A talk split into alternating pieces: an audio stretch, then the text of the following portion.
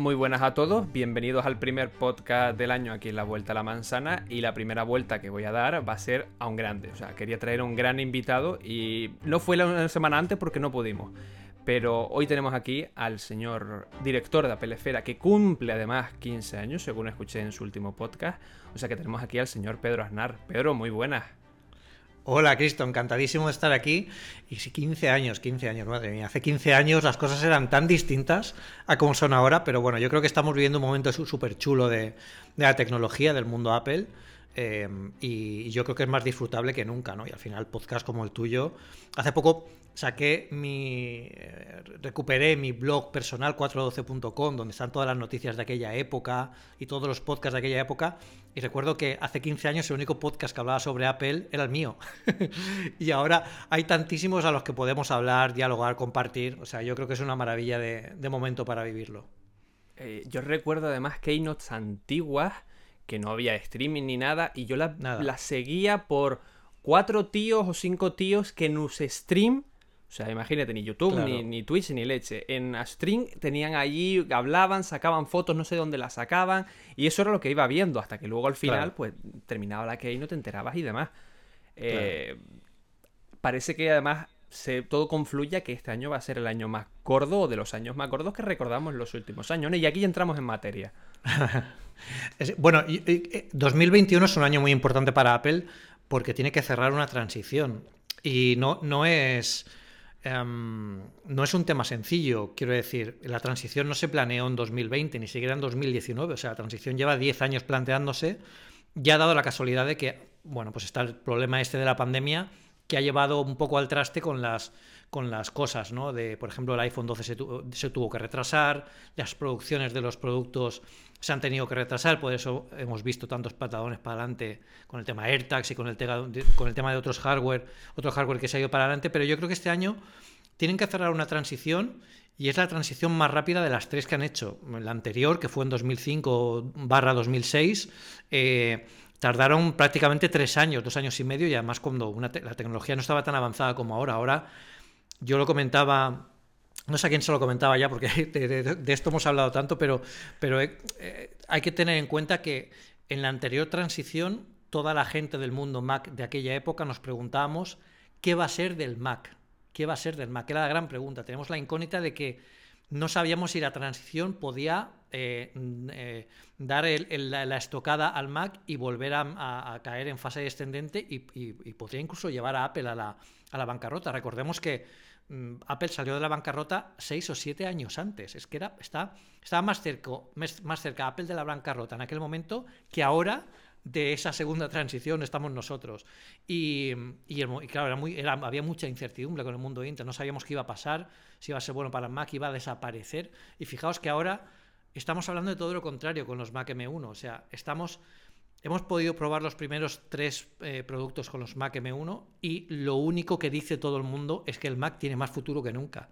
Yo creo que ese cambio de dirección y esa sensación que tenga toda la gente que lo haya probado, todos los analistas, toda la gente que ha tenido acceso, eh, es muy buena sensación y da muy buen calibre de todo lo que se está viniendo y sobre todo, y lo más importante, que, creo que es lo que estamos todos de acuerdo, es que solo es la punta del iceberg. O sea que estamos viendo las primeras etapas de una transición en la que Apple yo creo que tiene un cargamento de sorpresas preparado tremendo. O sea que, y es solo una parte, la transición.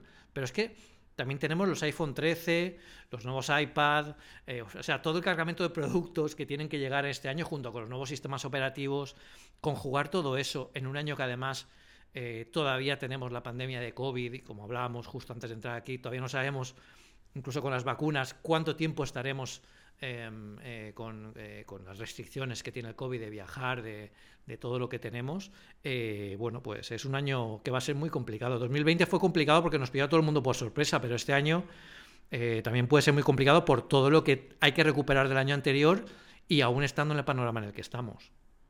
Si quisiera, incluso Apple podría lanzar a un producto por mes y todavía le faltarían productos.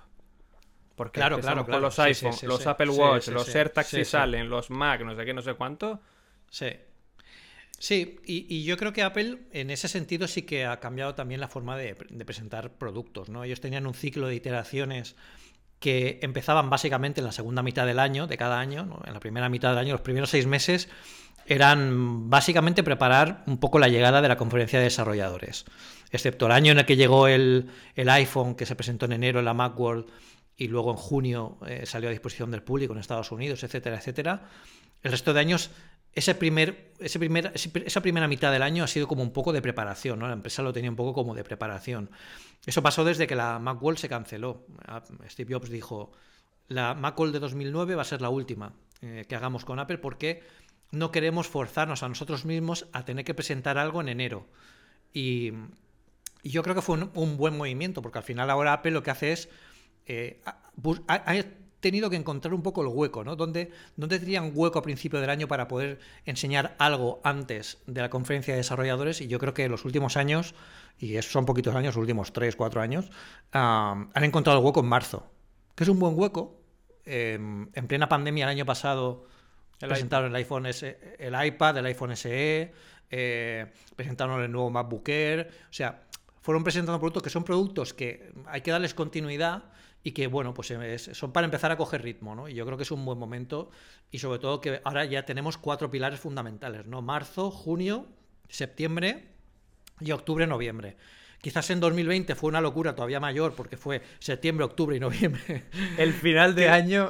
El final de año fue tremendo. Para todos los analistas, creadores de contenido fue una locura porque, claro, íbamos a análisis por, por, por momento. y además, también contar que eh, en plena transición, o sea, un el análisis de los Mac M1, eh, yo, yo creo que el año pasado fue el año en el que en cada análisis superé las palabras de cualquier otro análisis que había hecho en los 14 años anteriores de Apple Esfera. Recuerdo los iPhone 12 que llega a los 5.000 palabras.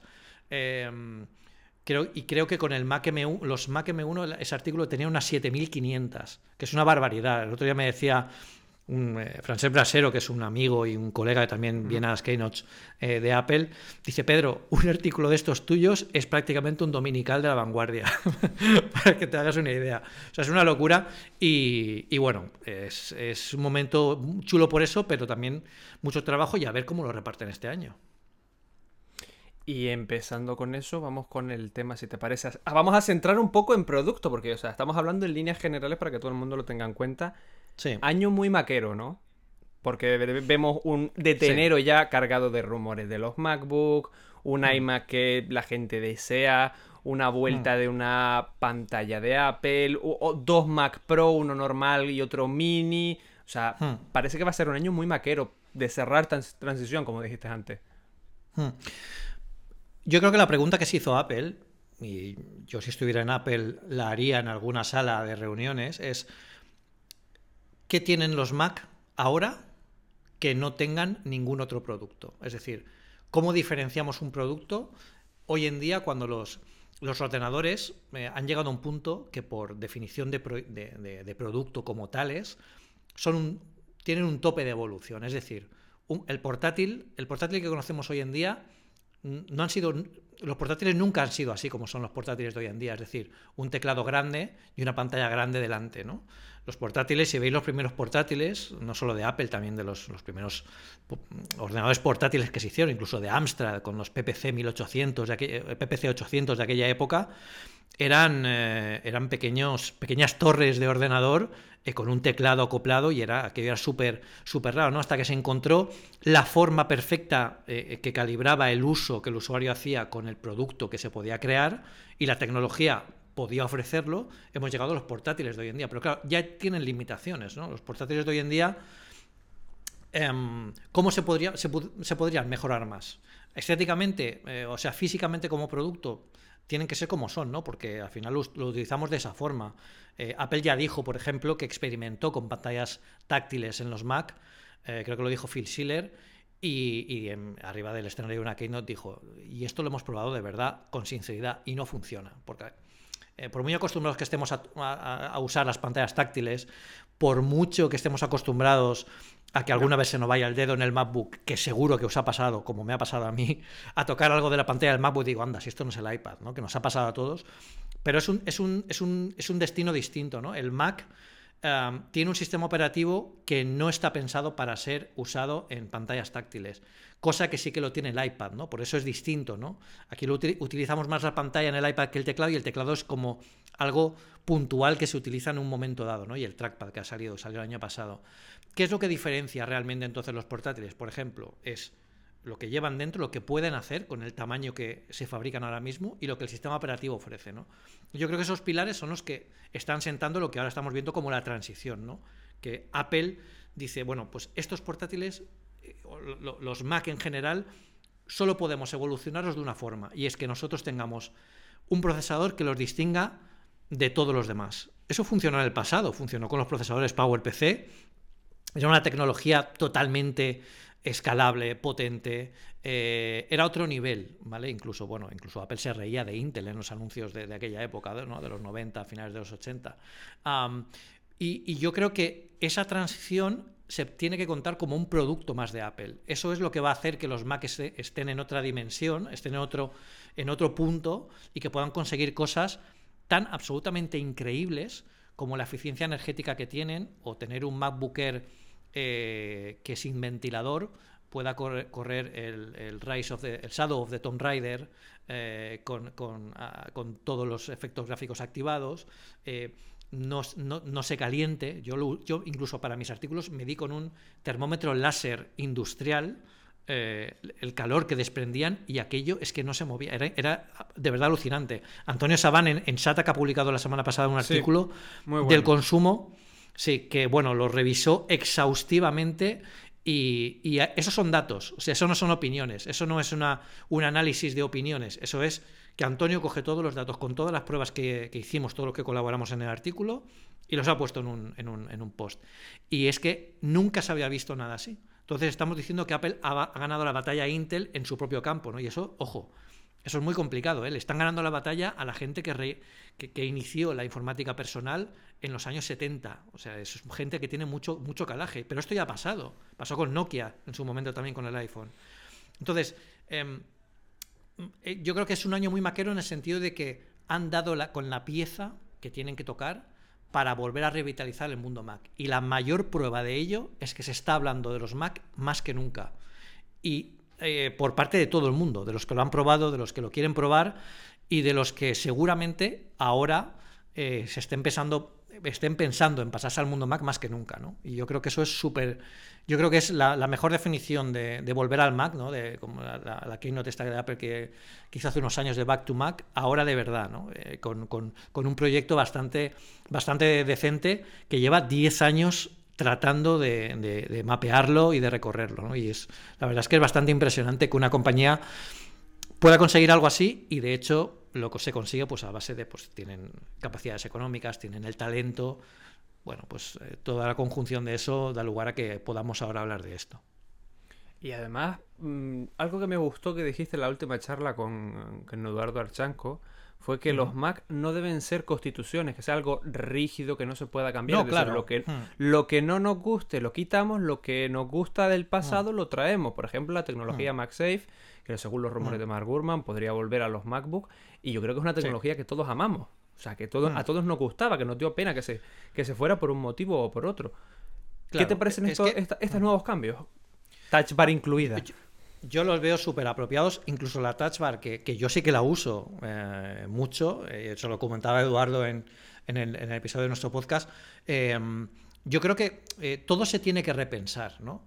Apple durante muchísimo tiempo siempre considera sus productos como una evolución, ¿no? Em, de hecho, ellos, si tienen ahora, por ejemplo, estamos viendo la época en la que tienen más iPhones que nunca, ¿no? Pero fijaos en los iPhone 12, es el mismo modelo. Los cuatro productos que hay, los cuatro iPhones que hay, es el mismo iPhone. Lo único que la diferencia son el tamaño en el mini y las cámaras en el Max. Todo lo demás, y el tamaño de, lo que es la pantalla, evidentemente con más tamaño, pues también le ponen más batería, pero no hay un iPhone 12 especial para submarinistas, un iPhone 12 especial para modo noche, un iPhone 12 especial para tal. O sea, ellos, la evolución del proyecto es, de un producto es lo que, lo que puede hacer por generación, que eso es la potencia, cómo hacer las fotografías, eh, la inteligencia artificial, el machine learning, que están apostando mucho por ello, lo hacen como, eh, lo ponen en una capa cross a todos los modelos y a partir de ahí pues pueden destacar en cada uno de los, de los, de, los distintos eh, modelos, pueden retocar cualquier cosa, ¿no? Pero ellos evolucionan el, producto. Yo creo que parte de esta evolución, Jobs lo, lo, dijo, lo dijo muchas veces, es ser capaz de decir no a las cosas, ¿vale? Y yo creo que muchas de las tecnologías que hemos visto que a la larga no funcionan es porque alguien en la mesa de diseño no se atrevió a decir que no a, algo, ¿no? Y eso tiene muchos, muchos factores. Puede ser por motivos empresariales o por motivos de marketing, ¿no? ¿Cuántas veces hemos visto que tecnologías han llegado al mercado eh, y no estaban maduras? Pasó, por ejemplo, con los relojes los relojes inteligentes. En 2013 ya, habíamos, ya veíamos relojes inteligentes que, podían hacer cosas, ¿no? ¿Cuántos de esos hay ahora? Hay que, al final, incluso el Apple Watch en aquella época no tenía un camino definido, ¿no? Eh, pero bueno, pues eh, sabíamos que iban aplicaciones. Al final Apple Watch encontró la senda de, la salud, del deporte, de ser un objeto que también, eh, bueno, pues también se aleja un poco del estándar de, los relojes de aquella, de aquella época. Y yo creo que eh, lo, importante de todos estos, estos, estos conceptos es que se puedan cambiar cosas. Y si algo no funciona, que no, que no le dé palo a nadie quitarlo porque, porque no funciona. ¿no? Yo, el tema de la Touch Bar, no estoy de acuerdo con, con Apple si la quita. Yo creo que lo que habría que hacer es darle más protagonismo a los desarrolladores para que puedan hacer más cosas en ella. Porque al final la Touch Bar, tú si te lees la guía de diseño de la Touch Bar, prácticamente te dejan poner lo que ellos quieren que pongas, que son cuatro botones y pocas cosas más. Yo a Eduardo se lo comentaba. Tenemos una touch bar justo debajo de la pantalla. ¿Por qué no pueden poner el dock ahí? Si sería fantástico, si mucha gente utiliza el dock escondiéndolo porque molesta cuando está a lo mejor trabajando pantalla completa, ¿por qué no dejan que el dock esté en la, en la touch bar? Solo con eso ya le dan un protagonismo increíble a la touch bar y el tema de la multitarea y todo eso sería mucho más cómodo, incluso para alguien que nadie la usa para ninguna otra aplicación. Yo creo un que centro de notificaciones rápido. Es decir, por ahí un, icono de Twitter con un pequeño... y que no te moleste. Como en el iPhone, con un rojo, tal, y de repente, ping, tirar. Correcto. Y yo estoy de acuerdo en que Apple aquí ponga normas y ponga límites, porque si no pones límites a lo que la gente puede diseñar, eh, límites me refiero a, límites de, lenguaje visual, ¿no? Tú Tú no, o sea, tienes que poner límites de lenguaje visual para que lo que eh, pueda hacer la gente cuadre con el diseño que quieres ofrecer a la gente, ¿no? Sin dejar de, perder oportunidades. De otra forma, pues encontraríamos cosas como, no sé, yo veo teléfonos por ahí con tipos de letra de, estos tipo Comic Sans y cosas así que me, que me explotan la cabeza, ¿no? ¿Te acuerdas lo de personalizar el iPhone cuando se destapó durante un lo que salió de allí. Esos iPhone rosa, pantera. Pero, ¿ves? Fíjate, todo eso ahora mismo ya no se habla de eso. Y no se habla de eso porque la gente se da cuenta de que realmente es algo pasajero, ¿no? No es algo que se quede. Este tipo de cosas Apple no se las plantea hacer eh, de forma, porque para hacer eso que, que, comentas, cambiar los iconos, cambiar tal, hay que hacer un, un, atajo, hay que hacer un montón de cosas que al final la gente se cansa y dice, ah, yo me vuelvo a lo, a lo mío de siempre, ¿no? Pero, pero yo creo que es igual de valiente eh, poner cosas que quitarlas, ¿no? Y también saber parar cosas. Y yo creo que eso es, una, es uno de los aprendizajes que, Jobs inculcó cuando volvió eh, a finales de los 90. Y yo creo que se habla poquísimo del Newton, pero el Newton como producto fue mm, un desastre completo, pero aprendió Apple tanto con eso y, ¿Sabes cuánto, aprendió eh, Apple de, con el Newton? Cuando cancelaron el proyecto.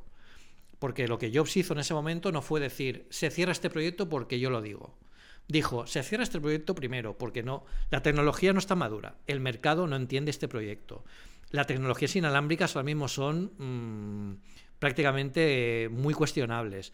Eh, pero lo guardó ahí. Y eso es una de las cosas que en el futuro pueden salir. Por ejemplo, ¿Cuántos dudamos de que Apple o alguien eh, saquen unas gafas de realidad aumentada o de, de, realidad virtual más potentes de lo que hay ahora? Está, claro que en algún momento esto va a salir. y Apple, con todas las tecnologías que ya tiene hoy en día en el mercado, podría sacarlas. Pero es el momento para sacarlas. ¿Veis? Mm, o sea, es, es el momento de cómo le enseñas a la gente hoy en día que, te tienes que poner a día de hoy unas gafas para, ver realidad aumentada o para ver incluso realidad virtual, que todavía está muy en pañales en el mundo de PC, y eso que hay juegos como el Half-Life Alyx y, cosas así que son completamente alucinantes. Yo creo que han aprendido también a, esperar un poco al, momento preciso para lanzar las cosas. Y, por eso muchas veces pensamos que, Apple no, no, se atreve a lanzar las cosas, como por ejemplo el coche de Apple. ¿Cuántas veces se ha hablado del coche de Apple? Yo creo que es un proyecto que va y viene, pero precisamente porque ellos eh, opinan que o, su tecnología no está suficientemente madura o no es el momento para, para lanzarlo. Si fueran como otras compañías, Apple, bueno, Apple hubiera lanzado 500.000 productos distintos, cada uno eh, más variopinto, eh, pero como compañía tienen un problema, que es el gran problema que tiene Apple, que a, Apple no se le permite fallar. Eh, y yo creo que otras sí que se lo permiten. A Samsung se lo permiten, a Huawei se lo permiten, a Xiaomi se lo permiten. Em, no pasa nada si, Samsung falla con el, con el Galaxy Fold. No pasa nada. Mm, sacan otro producto y adelante. Si Apple hubiera sacado, hubiera sacado el Galaxy Fold, bueno, hubiera sido tres veces peor que lo que le ha pasado a cualquier otra compañía, ¿no? Aparte de, eso, Pedro, eh, además se le exige un plus en diseño, como por ejemplo hmm. los iMac, que la gente está deseando que salgan ya y rediseñados. O sea, la gente tiene una expectativa, una idea de quiero ver cómo tú ves las cosas y eso lleva a que incluso un producto como el iMac se pueda pasar 10 años sin renovarse porque se hizo muy bien, es muy bonito todavía a día de hoy. O sea, mm. la gente cuando dice, mm. no, mucho marco y demás, digo, pues yo lo sigo viendo precioso, o sea, es, bonito. Mm. Pero le quieren dar una vuelta de, tuerca más. ¿Tú crees que veremos este año el rediseño? ¿Cómo será? Eh, por dónde van a ir las, líneas maestras, porque yo creo que quieren unificar todo a, a, un rollo, por así decirlo, más industrial, tipo como el iPad Pro, en toda la línea de todo lo de todo, ¿no? Pantalla XDR, iPad, por a hmm. mí son los extremos de, un lado y de otro. Hmm. yo, creo que ahí has dicho una cosa muy interesante, ¿no? Y es que la gente, el, mercado, incluso te diría que el mundo de la tecnología, si hay algo que les atrae de Apple es la visión que tienen de las cosas, ¿no? Yo creo que la demostración más clara de esas es que, que bueno, tener la suerte de estar en Apple Esfera desde hace 15 años es que nosotros hemos estado ahí cuando el iPhone no existía. Y durante. Apple Esfera salió en, 2000, en abril de 2006, el, iPhone salió en enero de 2017. Yo me acuerdo en 2006 em, que recogíamos muchos rumores de lo que iba a ser el iPhone, ¿no? Muchos rumores. Y había muchos diseños de la gente. Em, muchos diseños que además. Eh, eran muy válidos para la época y que seguían un poco el lenguaje visual que Apple estaba haciendo, por ejemplo, en la gama iPod, ¿no? Eh, un menú con click wheel, em, incluso siguiendo algunos diseños como el Motorola Rocker, que no funcionó mucho, que se integró con. Tuvieron una pequeñita aplicación se llamaba iTunes, pero bueno, era prácticamente una aplicación muy cutre en Java, hecha de cualquier manera que, que Jobs odió, ¿no? Em, em, y los diseños que veíamos en aquella época nos cuadraban con la sensación de lo que podría hacer Apple ah, hasta que llegó Steve Jobs y nos enseñó el diseño del iPhone. Que nadie, en, nadie en todo el planeta, repito, nadie en todo el mundo, durante, no solo durante ese año, sino durante los años anteriores que se empezaba a hablar del iPhone, nadie acertó ni siquiera una forma, la forma más próxima a lo que fue el iPhone final. Eso nos da una idea de, de la capacidad que tiene Apple de abstraer el producto y la tecnología y pensar no donde eh, no lo que se está haciendo ahora, lo que la gente espera de él ahora, sino lo que puede llegar a convertirse, ¿no? Eh, en enero de 2007, cuando se presentó el iPhone, BlackBerry decía que era imposible e innecesario tener una pantalla tan grande, primero porque la batería no duraría más de una hora y segundo porque eh, era absurdo tener, nadie desearía una pantalla tan grande de 3,5 pulgadas en el, en el bolsillo, ¿no? Estamos hablando de, esas míticas frases que van a quedar ahí. Estamos hablando de BlackBerry. Estamos hablando de BlackBerry. O sea, no estamos hablando de una, de una empresa que, es, que, acaba de entrar en el mundo de los, de los teléfonos. ¿no? Y, y yo creo que esa capacidad de extracción eh, y, y esa forma de decir, eh, tenemos una visión de la tecnología que es diferente a las demás, mm, la reflejó claramente eh, Steve Jobs en la presentación del, iPhone, ¿no? cuando dijo, bueno, lo vamos a llamar iPhone y aquí lo tenéis, ¿no? Y cuando puso la transparencia, la diapositiva en ese momento, sacó un, iPod con una rueda de estas giratorias de los teléfonos antiguos analógicos, ¿no? Como diciendo, ¿esto de verdad pensabais que íbamos a hacer algo así?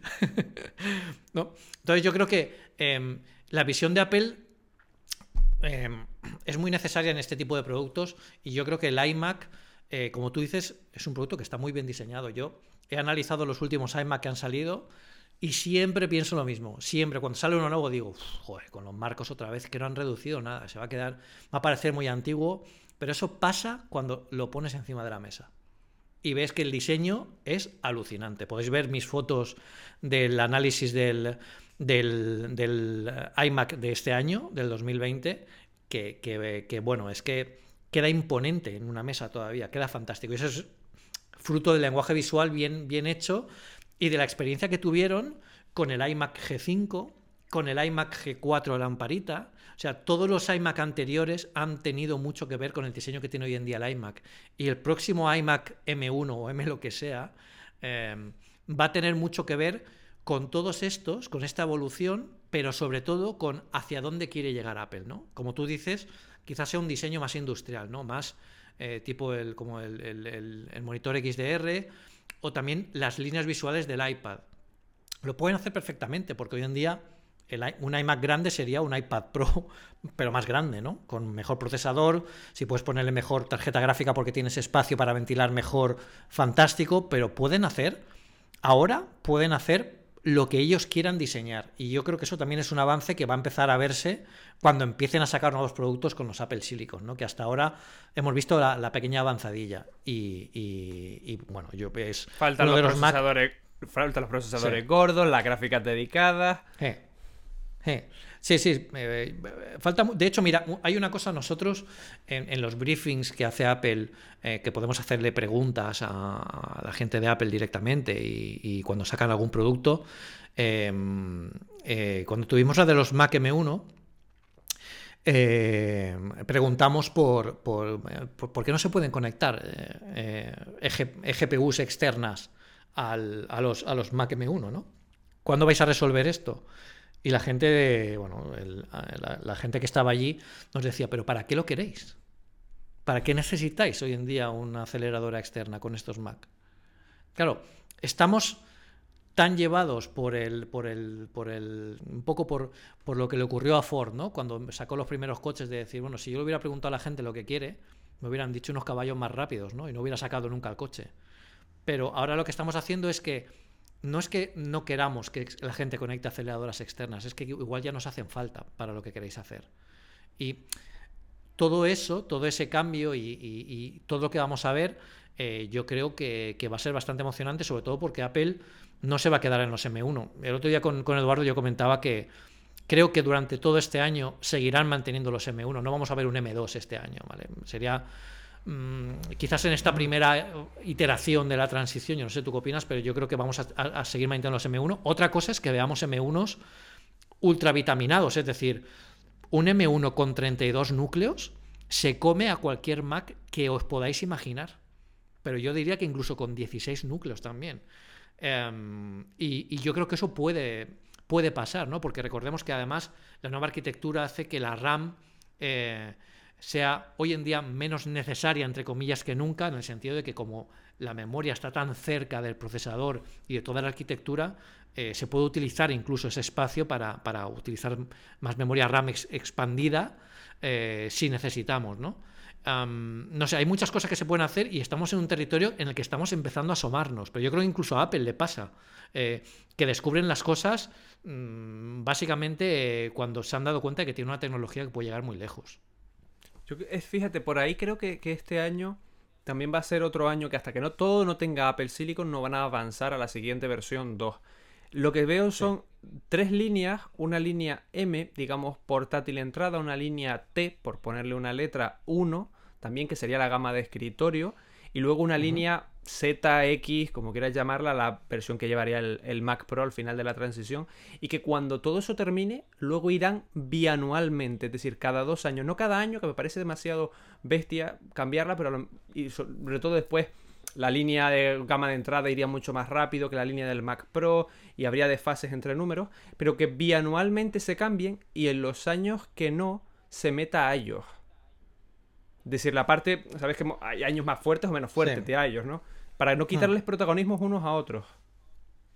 Sí, yo creo que aquí ellos tienen que cambiar también un poco todo, todo el, proceso de, el proceso este TikTok que, como tenía como tenía Intel, ¿no? Que era un año en que presentaban una nueva tecnología y el año siguiente la iteraban, ¿no? Eso está pasando mucho también no solo con los iPhone, con los lanzamientos de los modelos S, sino también con los con iOS, cuando lanzan una gran versión, bueno, iOS o sistemas operativos en general, una gran versión y a la siguiente pues refinan un poco esa versión. ¿no? aquí yo creo que eh, tendrán que ajustarlo. Yo no creo que lo hagan este año, porque este año, como dices, están un poco para poner un poco las bases de todo y acabar la transición, pero sí que a partir del año que viene sí que podríamos ver eh, cómo se ajusta esto, porque claro, eh, si estamos en un, en un momento en el que Apple está creando sus propios procesadores y ellos eh, ahora tienen el control sobre eso, que es de lo que se quejaban de Intel, por ejemplo, que al final tardaban mucho, eh, tenían que esperar a que los fabricaran para ellos, etcétera, etcétera. Yo creo que sí que podremos llegar a ver una renovación completa o casi completa de los Mac cada año, a nivel al menos de potencia. Porque eso es lo que está pasando con los iPhone. Eh, los iPhone cada año sale un modelo nuevo eh, que como mínimo tiene un procesador más potente. Entonces yo creo que ya que están evolucionando esa rama de los procesadores eh, a, nivel, a nivel móvil, también lo pueden hacer en escritorio porque al final la, forma de avanzar, yo creo que los, los equipos si, no comparten el 50% de la gente o, del espíritu creativo, pues estará más o menos por ahí, por ahí, ¿no? Para, ir un poco en paralelo en los, dos, en los dos caminos.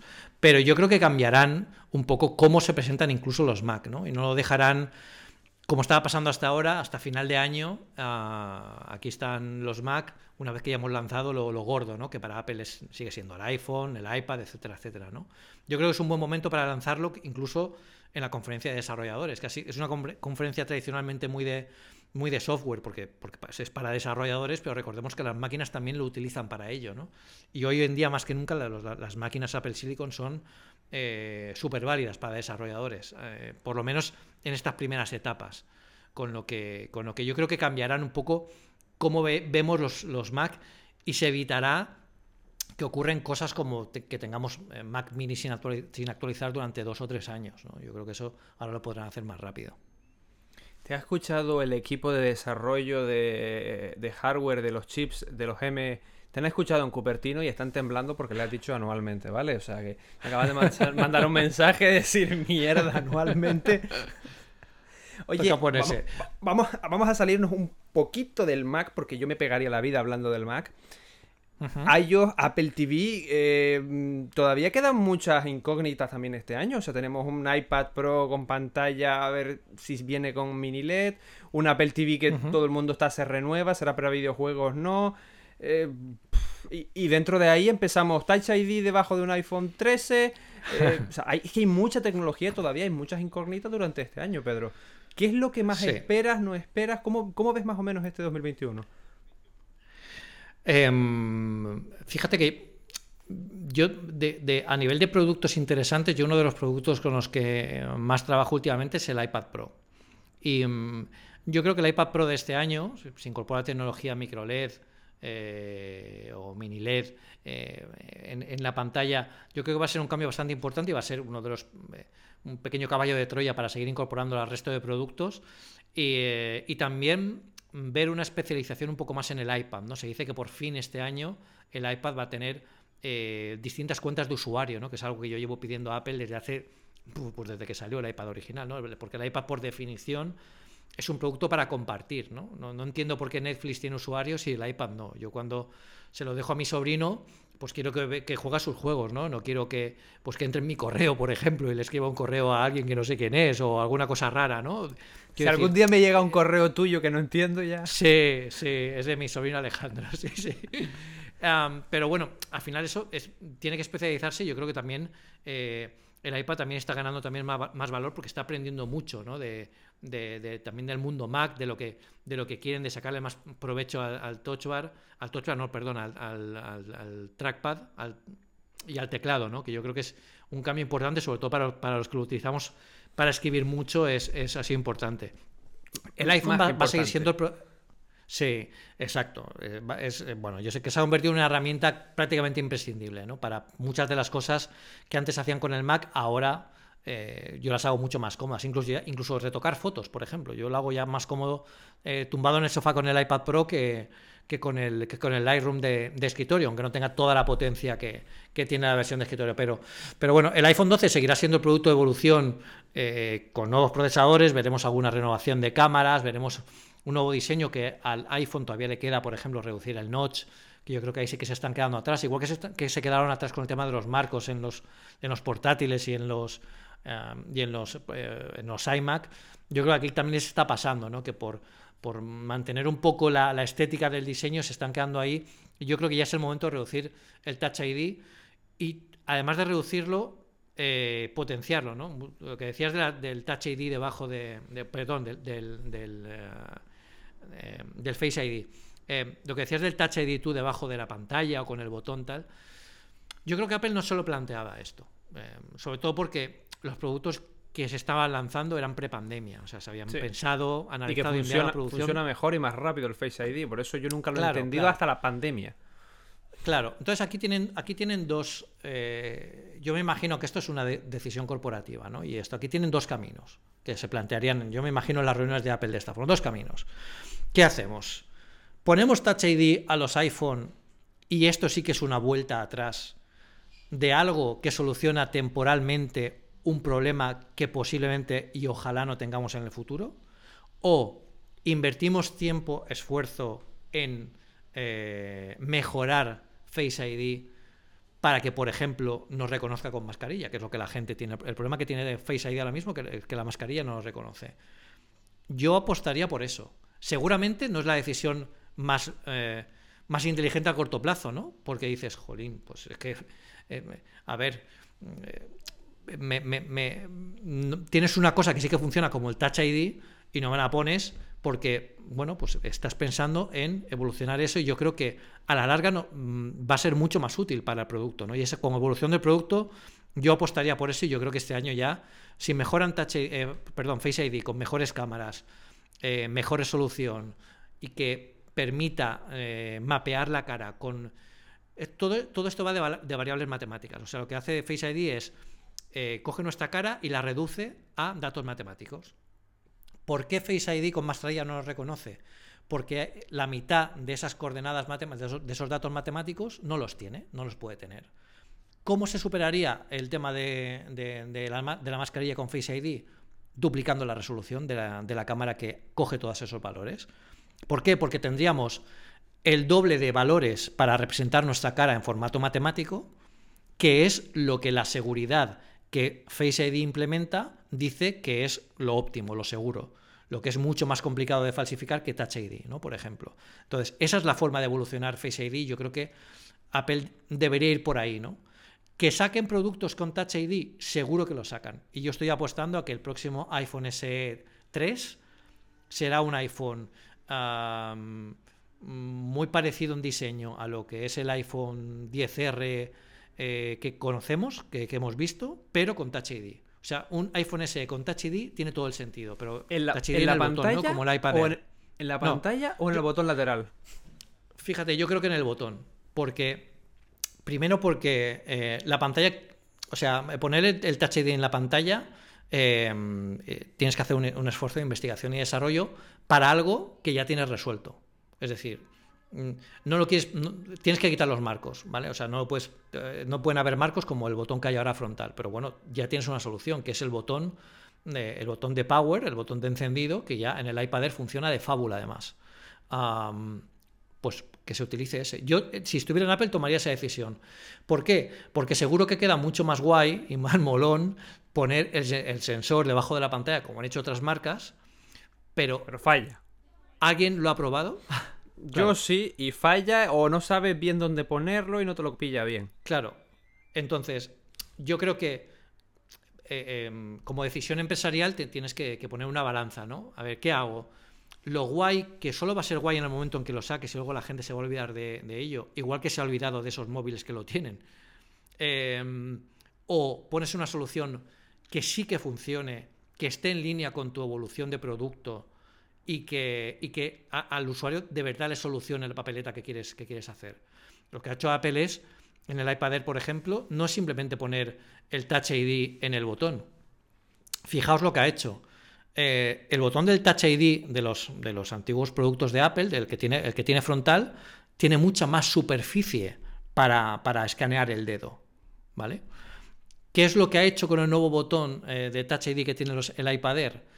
Eh, captura mucha más información en menos superficie. Es decir, ha duplicado la resolución, por lo tanto no hace falta que el botón sea tan grande. Eso es lo que tiene que hacer Face ID. Lo que pasa que llevada a Touch ID, eso ya lo han hecho, eso lo han hecho con el iPad Air. Aquí solucionaron además otro problema. Dijeron, vale, tenemos. Eh, para esto hace falta que la decodificación sea más rápida, porque al aumentar la resolución, eh, los cálculos matemáticos deben ser más rápida. Y sacaron un nuevo Secure Enclave, que se habló muy poco de esto en, los análisis. Yo lo comenté en la review eh, porque me pareció importante. Un nuevo Secure Enclave que decodifica mucho más rápido que cualquier, cualquier otro iPhone eh, o Mac que haya en el mercado. Y eso prepara también el terreno para un Face ID todavía más rápido. O sea que, fijaos que aquí un poco es, no se trata de, buscar una solución bonita y que se quede en eso, ¿no? Se, trata de buscar una solución que sea mm, eh, compatible con tu, con, tu, con tu idea de producto y sobre todo que solucione, la, que solucione el problema el problema bien, pero que solucione el problema que tienes, no el que no tienes. O sea, meter el, botón debajo de la pantalla, mm, además habría que ver las pantallas, bueno, yo creo que, es meterse en un berenjenal que no, que no lo han visto. Y esto por lo que comentábamos antes. Em, yo recuerdo cuando en la presentación del MacBook, eh, eh, del MacBook Pro de 16 pulgadas, que en Apple Esfera tuvimos la exclusiva para España, yo, estuve en Nueva York, y la presentación de este MacBook eh, Pro de 16 pulgadas nos la hizo personalmente en una sala que habíamos ocho periodistas de, todo, de toda Europa. Phil Schiller. Phil Schiller, o sea, lo teníamos delante de nosotros, nos estaba presentando el Mac. Pues le, dijeron, oye, ¿por qué habéis puesto... Eh, ¿Cómo habéis solucionado el tema del teclado mariposa, ¿no? que, es, que te está dando tantos problemas? Y Phil Schiller lo contestó así precisamente, dice, muy, fácil. Nos dimos cuenta de que estamos intentando solucionar un problema que no teníamos. O sea, tenemos un teclado, funciona fantástico, la gente ya se ha acostumbrado a él, le gusta, que es el Magic Keyboard que tenemos en los, en los sobremesa, Oye, ¿por qué no lo ponemos en el en los Mac? Y ya está, asunto resuelto. Y si este funciona, no da problemas. Y además la gente lo conoce. Pues eso es lo que hicieron y, y solucionaron el problema que de verdad, eh, bueno, se metieron en, ese berenjenal sin necesidad de, tenerlo, ¿no? Y yo creo que esa es, esa es, la, esa es la filosofía, es una filosofía muy Apple, ¿eh? porque otras marcas, ya te digo, hubieran sacado eh, como seguramente harán, porque recordemos que otras marcas también, los productos que, sacaron el año pasado fueron prepandemia. Estoy seguro que, esta, que este año van a salir muchos móviles que tengan soluciones con huella, porque es lo fácil. Eh, eh, o que tengan soluciones mucho más cómodas. Exacto, exacto. Pero es que al final esto de la pandemia pasará y tienen que quedar productos que sirvan el año que viene o dentro de dos o de tres. O sea que yo creo que es un poco pensar así. Yo un día te voy a invitar, ¿vale? A que nos cuentes, pero va a ser un, especial, un podcast especial o un directo especial, a que nos cuentes todas estas historias de tú en Nueva York, tú en Cupertino y todas estas historias. O sea, tenemos que hacer un especial sobre las keynote de Apple y cómo se vive eso, porque a mí como fan, vamos, o sea, cada vez que hablas de eso yo estoy así mirando, babeando. Ya te quedas invitado, ¿eh? Por cierto. No, pues no, sin, ningún problema. Además, claro, estos momentos, yo siempre lo digo, y antes hablábamos de mi, de mi, de mi blog personal que abrí en 2005. Ayer otro día, cuando yo lo volví a poner online, estaba leyendo las entradas de aquel momento, tenía una tenía una, un artículo que escribí eh, donde buscaba, tenía un, torrent con un giga de, presentaciones de Apple, ¿no? de keynotes, porque en aquel momento no, se, no habían podcasts que te lo pudieras bajar de Apple oficiales en Italia, muy complicado encontrar las keynotes a buena resolución. Y alguien de los diferentes vídeos que sacaba Apple, pues las había descargado eh, haciendo cuatro truquillos, ¿no? porque no, eran ni siquiera, no se podían descargar. Y yo encontré el torrent y lo puse súper emocionado diciendo, ostras, esto. ¿Quién me iba a mí a decir que cuando yo estaba viendo esas, esas presentaciones ahí, algún día iría, ¿no? Y claro, eh, cuando llega el, el, momento y estás allí, la verdad es que es muy complicado al final eh, transmitirlo con, con palabras. Yo lo intento, de hecho, cuando estoy allí, cada segundo que estamos allí, lo intento llevar de alguna forma, por Instagram, por Twitter, eh, por los artículos. Tiene que ser un caos. es un caos y, a mí nunca me, ha dolido. Yo, eh, lo, principal que tienes que llevar a una Keynote son ibuprofenos. Y eh, comida que lleve algo que lleve chocolate. Twix, barritas de Twix que a mí me encantan. Lo que, lo que encuentres. Allí en Estados Unidos, como son muy fácil encontrarlo, vas a cualquier tienda de la esquina y te compras un kilo de Twix por, por 4 dólares, pues no pasa nada, ¿no? Eso yo me acuerdo que triunfé porque en la, en la, en la no sé si fue en la última Keynote, hace dos años en la presentación de los iPhone del 2018, me acuerdo que estábamos todos allí, bueno, digamos a Keynote, estábamos trabajando, editando vídeos, Víctor, Eduardo también con sus cosas, Ángel con sus cosas, tal. No habíamos comido, habíamos desayunado, desayunamos fuerte, no habíamos comido. En el momento en que saqué mi bolsita de Twix de chocolate, bueno, aquí se tiraron como locos. Y, y, pues esas cosas, ¿no? Y luego, pues claro, momentos como no solo no, nos dan la exclusiva para España del MacBook Pro, o sea, yo fui a, Nueva York completamente en secreto, no lo sabía ni mi equipo, porque no podía, yo tenía un NDA con Apple, no podía, no podía decirlo, entonces, claro, em, llegas allí, la presentación se hizo en, en, un, eh, en un apartamento que tiene, bueno, que Apple alquiló en Nueva York, donde ponían distintos eh, bueno, distintos sets de, para ver el portátil y que pudiéramos hacer fotos y tal, pero claro, cuando llegas allí y de repente el que está para recibirte es Phil Schiller, pues te impacta, ¿no? Te impacta. Yo le dije, yo le dije, eh, yo me acuerdo que se presentó y yo le dije, soy Pedro Andar de España.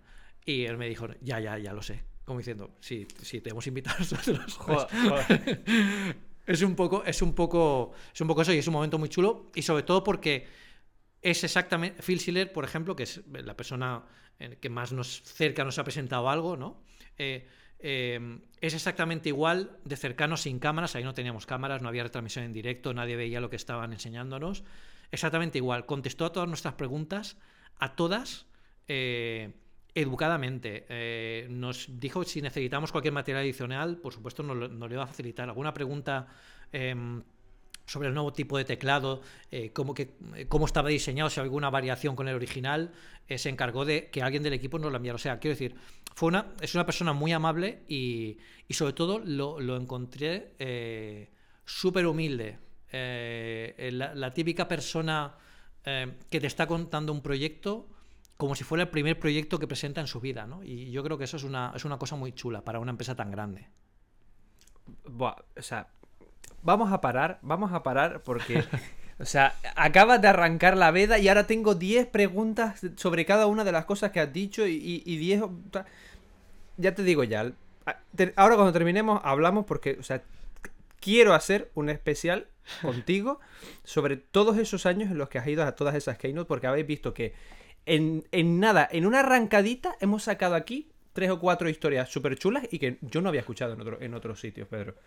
O sea, tenemos que hacer un día un, especial de esto. Sí, algunas, hay, algunas cosas sí que sí que se pueden eh, se pueden contar a posteriori. Por ejemplo, yo recuerdo que el iPhone 6S, si no recuerdo mal, eh, a mí me lo presentó Greg, Greg que hoy en día es uno de los de los super jefazos de Apple. De hecho, ha cogido el relevo de, de, si no me equivoco, de Schiller, y vino a Madrid eh, y a presentar a la prensa el iPhone. Eh, y nada, estaba en una sala y entró.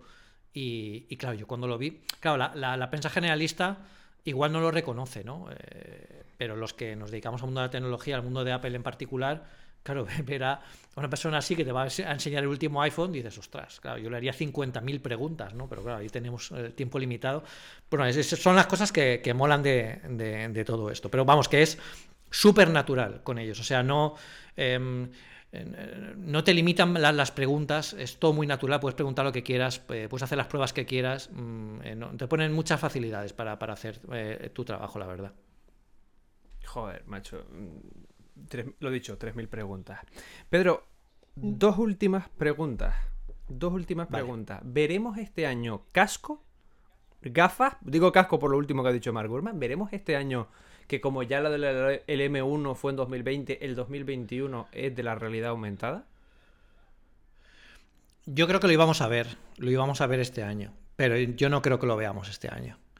Ah, el 2020 paralizó muchas cosas y entre, entre ellos fue fueron este tipo de proyectos un poco más, eh, más tangenciales. Yo creo que el año pasado Apple tuvo que reorganizarse mucho, también pensando en cómo afecta, ¿no? lo que hemos hablado antes, cómo afecta este, esta pandemia a los futuros proyectos. Eh, podemos hacer algo, tenemos que repensar alguna cosa que pensábamos lanzar, cómo está el tema de la producción. Recordad que si, vamos a, si van a lanzar un nuevo, un nuevo casco de realidad virtual, eso no, eso no lo imprimen con impresoras 3D. Eso tienen que prácticamente diseñar una fábrica que los construya a medida. Tienen que hacer unos procesos de pruebas. Eh, esos procesos de pruebas tienen que ser auditados por, gente interna de Apple, que tienen que desplazarse. Ingenieros que van a China, lo miran, lo claro, Exactamente. Entonces, yo creo que evidentemente el proyecto sí que está encima de la mesa. Yo creo que este año veremos a competencia sacando algo así. Eh, simplemente por, llegar los primeros, igual que como, que ha pasado con los, AirTags estos de Samsung. sí, sí. pero yo creo que Apple eh, va a seguir siendo prudente, también porque no tienen ninguna prisa. Es un producto que es un producto que estamos pidiendo, no nos engañemos, la, gente de nuestra burbuja tecnológica. O sea, la gente de la calle eh, no va pidiendo, oye, ¿cuándo salen las gafas de realidad aumentada de, de Apple? ¿no? Más allá de la curiosidad. Yo creo que eh, veremos algún paso más en realidad aumentada, quizá con el iPhone 13 o el iPhone 12S, como lo quieran llamar, eh, pero las gafas como tales empezaremos a oír hablar de ellas a partir del año que viene. Yo no creo que este año se atrevan a lanzar algo así, también teniendo en cuenta que tienen la transición por delante, o sea, es que tienen muchas cosas este año. Si se lanzan con todo y además en medio de una pandemia mundial, oye, pues, pues enhorabuena, enhorabuena.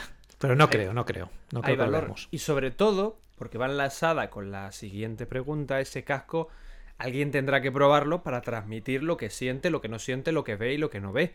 Eso me lleva a, ¿habrá este año conferencia presencial de Apple? Hmm. Aunque sea lo, último, el final de año. Yo, yo aquí, esto lo, he hablado con Víctor Abarca, de hecho lo hablamos en el último podcast de, las charlas de Apple Esfera y lo hablamos también en, en privado también con el resto de gente que va, ¿eh? Eh, con Eduardo Arcos, con, el resto de compañeros. Eh, aquí hay dos respuestas, ¿no? La del corazón y la de la razón. el corazón me dice que, sí, que este año ya seguro que la vacuna va mejor, que ya, aunque sea con un carnet de vacunados, nos podemos desplazar o se puede hacer algún tipo de evento en Europa sin necesidad de ir a Estados Unidos, lo que sea, ¿no? Pero a mí la cabeza me dice que no. Me dice que no porque Em, yo me pongo en el lugar de, ellos. ¿no? Yo si estuviera en Apple y tuviera que tomar esa decisión, este año seguiría haciendo las presentaciones online.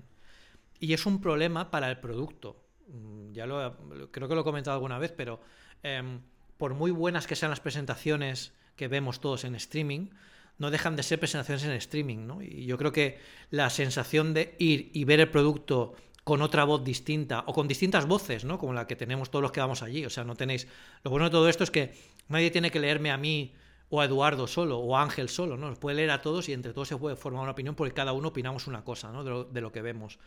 En el caso de las gafas de, de realidad virtual, yo creo que es el caso más extremo de que es imposible que se enseñe si no se prueba presencialmente. Y yo creo que ahí por eso también es uno de los factores eh, que pueden hacer que, lo lleven para, 2021.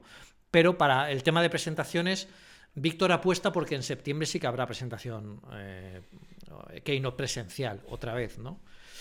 Yo no sé. También te digo una cosa. Una presentación de Apple, eh, vamos a eso. O sea, no hay tiempo de turismo. Quiero decir, si nos llevan a ver la presentación y volver, eh, tomando medidas de seguridad, con la gente vacunada, con todo lo que se tiene que saber y no saber del tema COVID y tal, yo creo sinceramente que sí que se puede hacer. Otra cosa es que yo como Apple, mm, que trabajo en Apple, me dijeran, ¿lo harías? Yo te diría que no, porque tomar esa decisión es arriesgado, sobre todo porque si pasa algo, por muy improbable que sea, que los titulares... Efectivamente, efectivamente. Como lo comentábamos antes, Apple no puede permitirse ningún error ni siquiera en esto, ¿no? Y, yo creo que, bueno, también veremos cómo va el estudio de marcas. Yo de momento ahora no estoy viendo ninguna presentación eh, presencial de ninguna marca, todas siguen online. Y, bueno, yo creo que al final de todo esto saldrá, va a ser bueno para la marca porque va a saber conjugar dos cosas que yo creo que, se perdió un poco desde la época de Steve Jobs. ¿no? Cuando subía Jobs al escenario eh, no hacía falta ningún vídeo. ¿vale? Él lo llenaba. Eh, yo creo que sabía transmitir muy bien eh, las sensaciones del producto y llamar la atención de esa forma, ¿no? Con, al final con el campo de distorsión de la realidad, ¿no? Que decimos que tiene, que tiene Jobs y sus productos.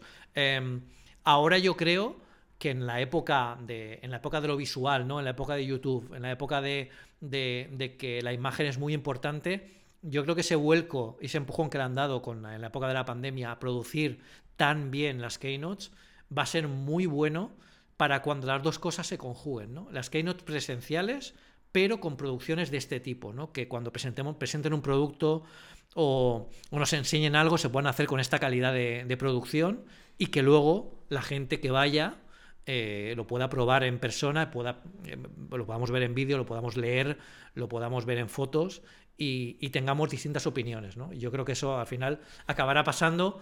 Ojalá que pase este año. Eh, pero yo, bueno, pues ahí yo todavía tengo mis dudas. Estamos en enero, ¿eh? ojalá todo esto cambie. Ojalá que cambie y que vaya rapidito. Y además nos encantaría, yo creo, a todos volver a, ver un escenario, unos aplausos, a la gente mm, viniéndose arriba. Y que además se puede mm. perfectamente combinar con que las notas de prensa, que normalmente son un poco más frías y informamos más nosotros, eh, hicieran un vídeo de 10 minutos enseñando el dispositivo. Sí, sí. Bueno, yo, creo que eso además es muy. Yo creo que lo han aprendido, ¿eh? Yo creo que eso va, a acabar pasando. Ya se ha hecho en algún. Se, hizo en, algún producto. Por ejemplo, cuando sacaron el, el, Magic Keyboard para, el iPad Pro, el vídeo que sale. Sí, el vídeo que sale Craig eh, eh, usándolo. Ese es un vídeo que estaba pensado, evidentemente, para, para hacerse en directo en una keynote. Pero, ya que no se pudo, pues se hizo de esa forma. ¿no? Yo creo que esas, esas, eh, el evitar esas notas de prensa o, utilizar las notas de prensa para que la gente que tenemos que, escribir sobre ellas cojamos los datos en bruto, ¿no? las cosas más técnicas o lo que podamos necesitar más de, de, valores, ¿no? de, información más clara y que luego para enseñar el producto se haga de esa forma. Pero hay muchos productos que... Em, que, por ejemplo, son complicados si no se hacen presencialmente. Yo, eh, este año, por ejemplo, el tema de los AirPods Max, em, han tenido que sacarlo porque ha salido, eh, tiene, tenía que salir antes de Navidad porque era un regalo muy esperado, ¿no? Pero eh, yo recuerdo los primeros AirPods, que además era una tecnología que no, bueno, no habíamos visto en Apple, ¿no? Hasta ahora. Em, yo cuando los vi en la, en la, en la, en la Keynote, yo estuve en esa Keynote, eso fue en 2016, 2016, si no me equivoco, sí, porque no, no estaba el Apple Park aún construido, fue 2016. yo lo vi en la, en la Keynote y cuando fui a probarlo a la zona de demo, eh, fue cuando realmente me di cuenta que iban a ser un éxito. Cuando los vi en la presentación, fíjate, fíjate que pensé que iban a ser algo más de nicho, iban a ser para gente que, pues muy muy sibarita, ¿no? Muy fan de la marca, muy tal. Pero cuando los probé, que yo me acuerdo que había ahí una persona de Apple, digo, me gustaría probar. Eh, digo, digo, bueno, esto lo veo muy de nicho, ¿no? Digo, porque aquí además con tanto ruido no se van a oír bien. Y la persona de Apple que estaba allí me dijo, pruébalos, pruébalos. No te voy a contar nada, solo pruébalos. Y le dije, pero era una sala atestada de periodistas, además no era el Apple Park, era un espacio mucho más cerrado, no se oía casi nada, era un desastre de sonido. Y cuando me puse los primeros AirPods por primera vez y aquel hombre me puso, no sé qué canción fue, eh, creo que fue una que presentaron en la Keynote también bastante cañera. Dije yo, pero ¿cómo se escucha esto así? De esta forma con unos auriculares inalámbricos, ¿no? ahí me di cuenta que iba a ser el, el, gran producto y en ese momento cambié lo que yo pensaba que había sido el producto que me habían enseñado en una pantalla, ¿no? Y yo creo que esto ha faltado este año, porque a mí me han hecho, a todos, ¿eh? nos han hecho muchas preguntas de, ¿pero esto cómo es? Y, y, por ejemplo, ¿se, ¿se, calienta los Mac M1? ¿Se calientan? Pues eso lo habíamos visto con un toque en una presentación. O eh, pesa, es cómodo el nuevo diseño de los iPhone 12, todo ese tipo de preguntas eh, de las primeras sensaciones es muy importante para darte una, situación de contexto. Y, bueno, pues yo creo que, que seguirá siendo muy útil porque además Apple pone mucho foco eh, en, que durante esos días se hable de los productos. ¿no? Yo creo que la gente que hemos tenido la suerte de ir ahí y los que vayan en el futuro eh, van a poder eh, bueno, pues hacerlo de, la misma forma y transmitir ese algo más que traspasa la pantalla, ¿no? Por lo menos, eh, la, una, por lo menos la, típica imagen de marca que al final no deja de ser una sola fuente de, opinión, ¿no? Lo que te dice Apple, lo que te enseña Apple, solo es una fuente, ¿no? Si alguien más lo prueba, lo ve y te cuenta cosas, pues eso también es muy valioso. Pues dicho queda, y estoy totalmente de acuerdo contigo, Pedro, porque mucha, yo hasta, hasta para los colores necesito que alguien esté allí, porque cuando el iPhone 11, el verde medianoche, según la foto que viera era un color diferente, la web era otro color diferente, etcétera, hasta que vi dos o tres vídeos y digo, vale, este es el color, este es el color que reservo, Exacto. Pues, etcétera. Hasta para el último debes elegir un color a la hora de reservar. Sí, sí, sí. Y al final los colores cambian muchísimo. Yo, de hecho, en, el... Uh, en, San Francisco fue en 2016, la última presentación que hizo Apple fuera del Apple Park fue en San Francisco en el, en el eh, Bill Graham Center. ahí la luz era un poco más tenue, pero en el Apple Park la luz es blanca, blanca, pero, pero blanca como, como el témpano. Y eso lo hacen para que los colores sean se puedan hacer muy bien las fotos, claro. Allí eh, es, muy, es muy fácil hacer una foto y, que te salga bien y tienen, tienes bastantes oportunidades de, de, transmitir. Sobre todo porque hago fotos yo, hace fotos Eduardo, hace fotos Víctor, Ángel, eh, francés, claro, y entre todos, pues te, puedes llevar una idea de lo que, de, las fotos, de, o sea, de cómo es el producto. Yo, creo que eso es bastante importante. Pues Pedro, mm, ha sido una horita bastante interesante. Sé que, sé que mucha gente estará diciendo, te has dejado eso, te has dejado lo otro, pero no pasa nada. Volvemos a invitar a Pedro a otro podcast, que ya os he dicho que lo voy a invitar para todas esas mm, historias Keynote. Y Pedro, muchísimas gracias, espero que te hayas sentido a gusto hasta ahorita. Sí, como, como siempre, Cristo, yo encantadísimo.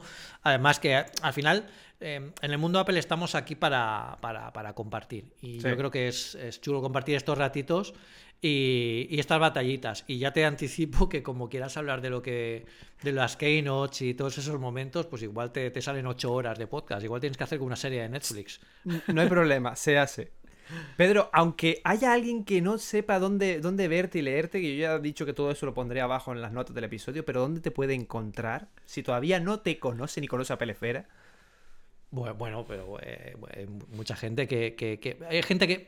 mira, lo, chulo del mundo Apple es que está llegando más gente que nunca. Y yo creo que eso nunca ha pasado en la historia de, en la historia de Apple, o por lo menos ha, empezado a pasar en los últimos años, ¿no? Y hay, hay, eh, hay gente... Eh, que, te, que te. A mí me, encanta cuando alguien me escribe, oye, que acabo de encontrar tu página y, me parece fantástico, ¿no? Porque al final pasa que hay mucha información en Internet. Yo a veces, a veces busco algún tutorial, alguna cosa que quiero hacer en el Mac en Internet y descubro un artículo mío. Entonces eso, eso es también muy curioso. Bueno, pues yo estoy en Apple Esfera, apelesfera.com y en todas las redes sociales con el nombre Pedro Aznar, todo junto. Y hasta hace poquito lo que te comentaba antes, he vuelto a abrir mi, página personal 412.com en, letras, donde siguen estando todos los artículos de aquella, de aquella época, que era, era una época eh, muy interesante, ¿no? donde maldecíamos a, Intel por, haberse, por, ahora estar en los Mac. Hay, cosas muy chulas de aquella época que he preferido no tocar en absoluto, siguen estando tal como estaban en aquella época y, son cosas que parecen como de otra vida. ¿no? ¿Ves? Eso no está bien. Eso no está bien, es que ella sabe. Es que ella, ella sabe, porque ella me conoce. Em, pero eh, hay artículos muy chulos y que, que, mantienen un poco la esencia de, la Apple de aquellos años, que quien no, quien no lo vivió está muy guay. Y sobre todo porque he vuelto a recuperar mis podcasts de aquella época, los 19 podcasts que grabé desde el 2005 eh, hasta el 2009, están disponibles ahora mismo en Apple Podcasts, en iVoox, eh, bueno, cualquiera puede, puede encontrarlos. He grabado una pequeña introducción al principio de cada uno, poniendo en contexto con la situación actual lo que pasa hoy en día y lo que fue aquel podcast. Y bueno, podéis encontrar el podcast de cuando se presentó el iPhone, ¿no? Eh, podéis encontrar podcast donde, donde ni yo mismo me creo mucho que vaya a salir un iPhone tal como lo están vendiendo, ¿no? Por ahí. O sea que hay cosas muy locas de, de aquella época, pero era una época muy loca. Y lo bueno es que, bueno, quiero retomarlo un poco para de vez en cuando sacar algún artículo que que, tenga un hueco que esté un poco eh, alejado de lo que es Apple que sea más de tecnología, a lo mejor más de sensaciones, más de, ciencia ficción, de tecnología, pues ahí está. Eh, en 412.com ahí tendréis alguna, alguna cosilla nueva. Y, ya está. Que no, que no, es poco. Sobre todo también en Instagram, que a veces te veo cositas de comida y digo, joder, Pedro, no me subas estas cosas. Que me, pones una. Me gusta mucho cocinar. Me gusta mucho cocinar, me gustaría saber cocinar mejor y, en, ello, en ello estamos. Yo durante un tiempo, y esto creo que no lo he dicho nunca, Cristo, eh, estuve a punto de abrir un blog de cocina. Antes de la Peresfera. Y te digo yo, y yo un canal de YouTube. fíjate. O sea que fíjate, fíjate, fíjate cómo estamos ahora. Y bueno, nunca es tarde, ¿no? No, no, descarto poner alguna receta eh, en, en, 4.12 o, o, alguna, cosa, alguna cosa loca. De hecho, bueno, una cosa loca en la que estoy metido ahora es que estoy programando un videojuego para un ordenador de 8 bits de hace 30 años. De, se seguramente todos sois muy jóvenes los que escuchéis estos, o casi todos. Em, estoy programando un videojuego para Amstrad CPC eh, en formato cassette, en formato cinta ni siquiera va a ser un disco. Y es una aventura conversacional de aquella época, muy loca también, que empecé cuando tenía 10 años, la, pude recuperar hace el año pasado em, y estoy acabándola ahora 30 años después. O sea que es uno de los proyectos locos estos que tengo, que también iré contando alguna cosilla, porque lo estoy desarrollando todo en Mac, que es muy curioso. Eh, tener 64K para hacer todo, todo el juego eh, y luego tener un tera de disco duro en el ordenador donde lo estás haciendo, ¿no? Es una locura. Ostras. Pero en, metida, menuda te metiste el año pasado. Sí, sí, sí, sí, sí. sí. Es, muy emocionante porque además ahora todo lo tenemos muy fácil, ¿no? Pero con 64K para hacer todo el juego, eh, literalmente tienes que meterte en el código de ensamblador copiar porciones de memoria que quieres guardarte en el juego y pegarlas donde está la, zona de gráficos, por ejemplo. ¿no? Aquí no hay, no hay un programa que te carga el gráfico. o sea, es todo súper artesanal. Es hacer un videojuego de forma, bueno, eh, con las manos arremangándote, ¿no? Que, yo creo que está muy chulo. También es un proyecto que me, que me ayuda también a, a desconectar un poco de todo lo demás y yo creo que hay que tener, hay que tener proyectos de ese tipo. Igual que cocinar, que cocinar pues me gustaría tener más tiempo para cocinar, pero bueno, alguna cosilla pongo en el Instagram ahí cuando me sale algo bien. Las que, las que me salen mal no las pongo. Hombre. el otro día hice una tortilla y se me cayó toda. Bueno, fue un desastre, pero. Pero, eso, te digo el truco: lo coge, lo parte, le pones perejil y dice de construcción de tortilla. Algo así. Exacto, exacto, exacto, exacto, exacto. Eso haré la próxima vez. Pues Pedro, muchísimas gracias. Espero que lo hayas pasado también como yo. Como siempre, un placer hablar contigo. Y nada, nos vemos en el próximo episodio. Y lo dicho, queda una charla con Pedro. Muchísimas gracias, Cristo, y encantadísimo. Y bueno, pues ya nos veremos muy pronto. Hasta la próxima. Chao, chao.